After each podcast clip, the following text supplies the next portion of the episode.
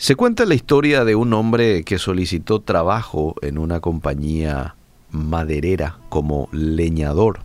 O sea, su trabajo era cortar árboles.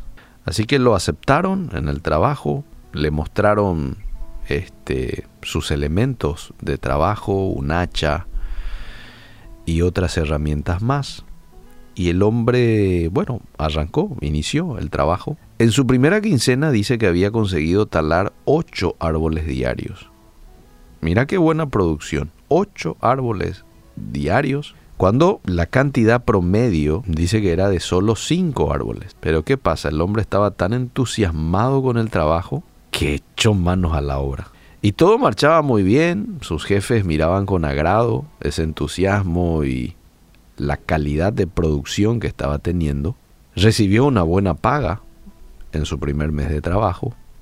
Pero algo ocurrió en la siguiente quincena que vendría a ser el segundo mes de trabajo del hombre. Su promedio había descendido a 6. El primer mes arrancó con 8, pero en este segundo mes su promedio era 6. Y eso dice que inquietó al hombre ya que necesitaba enviar a su familia una fuerte suma de dinero. Él creyó que le iba a ir de la misma manera como el mes pasado. Pero no, entonces decidió esforzarse aún más Incluso dice que ahora cortó el, horario de almuerzo, en vez de salir una hora de almuerzo, bueno, iba, almorzaba en media hora y ya volvía al trabajo sin descanso, para que su producción mejorase. Pero a pesar de todo ese esfuerzo, su producción declinaba cada vez más. El siguiente mes, que vendría a ser el tercero, solo había conseguido talar tres árboles diarios. El día de pago habló con el capataz a quien le dijo, no entiendo el porqué de esta decadente producción, señor. No entiendo porque yo hago todo mi mayor esfuerzo, pero de ocho árboles que he estado echando el primer mes, bajó a seis y ahora a tres y esto realmente me inquieta. Entonces el capataz, un hombre experimentado, en este tipo de trabajos, le hizo una reveladora pregunta y le dijo, ¿hace cuánto no le sacas filo a tu hacha? No se había dado cuenta el hombre que en realidad probablemente aquí estaba radicando el problema. Él con poca experiencia en esto, bueno, ni le quitó el filo al hacha, entonces ese era el problema. Qué linda lección nos deja esto hoy a nuestras vidas. ¿Por qué? Porque a veces estamos tan ocupados en lo urgente, quizás para nosotros en ese momento, y olvidamos lo que realmente es importante. Y usted me dirá, ¿y qué podría ser eso? Y bueno, por ejemplo, algo importante es su relación con Dios. El tiempo que yo me tome para leer la Biblia, eso es algo importante. Va a cambiar mi mente, va a cambiar mi corazón, va a afectar a mi entorno, a mi familia, el que yo me tome en serio la relación con Dios. Pero a veces estamos ocupados con lo urgente, ¿verdad?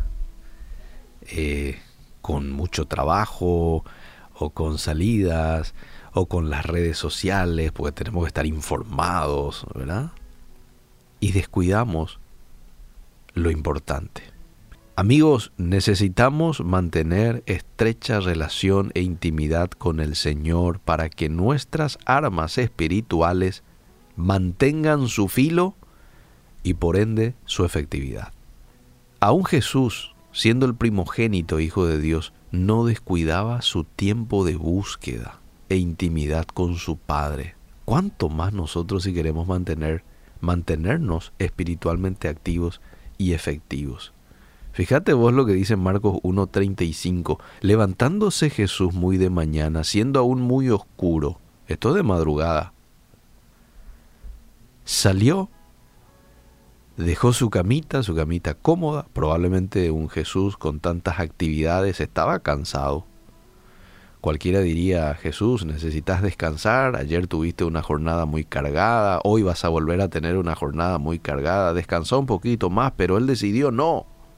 Salió aun cuando estaba muy oscuro, renunció a su descanso, a seguir acostado y se fue a un lugar desierto y allí oraba.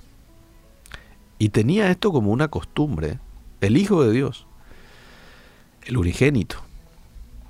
¿Cuánto más nosotros que lidiamos con esta naturaleza caída, ¿verdad? Con pecados muchas veces y con consecuencias que se ha quedado como resultado de vivir una vida de pecado alejado de Dios. ¿Cuánto más nosotros? No olvide hoy usted de sacarle filo a su hacha. ¿Qué más podría ser quitarle filo al hacha? Y podría ser, por ejemplo, priorizar a la familia frente a otras cosas. A veces estamos tan absortos con el trabajo, con generar más dinero, para, dice uno, piensa de esta manera, dejarle una buena herencia a mis hijos, dejarle un buen futuro, un futuro sólido, pero descuido el tiempo y la necesidad emocional de ellos, de pasar tiempo con ellos, de charlar, de conocerlos, o a mi cónyuge. ¿Y de qué te sirve? Dejar dinero, dejar herencias, casas, pero sin embargo no has eh, no le has dado satisfacción en lo emocional ni a tus hijos ni a tu cónyuge. Entonces, afilar el hacha también podría ser ocuparte de aquello que debería de ser una prioridad en mi vida, mi familia. Y la iglesia ocupa un lugar importante también. Sí, es el lugar en donde me desarrollo en el servicio a Dios, sirviéndole a los demás. Y tantas otras cosas que hoy usted podría hacer una lista de cuál es lo más importante frente a lo que muchas veces considero urgente. Ya dije uno, Dios. Lo segundo podría ser la familia. En algún lugar ahí podría ocupar el trabajo. A veces descuidamos el trabajo porque nos distraemos. Nos distraemos con alguien, nos distraemos con el celular y descuidamos aquello que nos han encomendado hacer. ¿Mm? Usted va a llegar a esa lista con la ayuda de Dios, pero no descuide y no se olvide de afilar su hacha.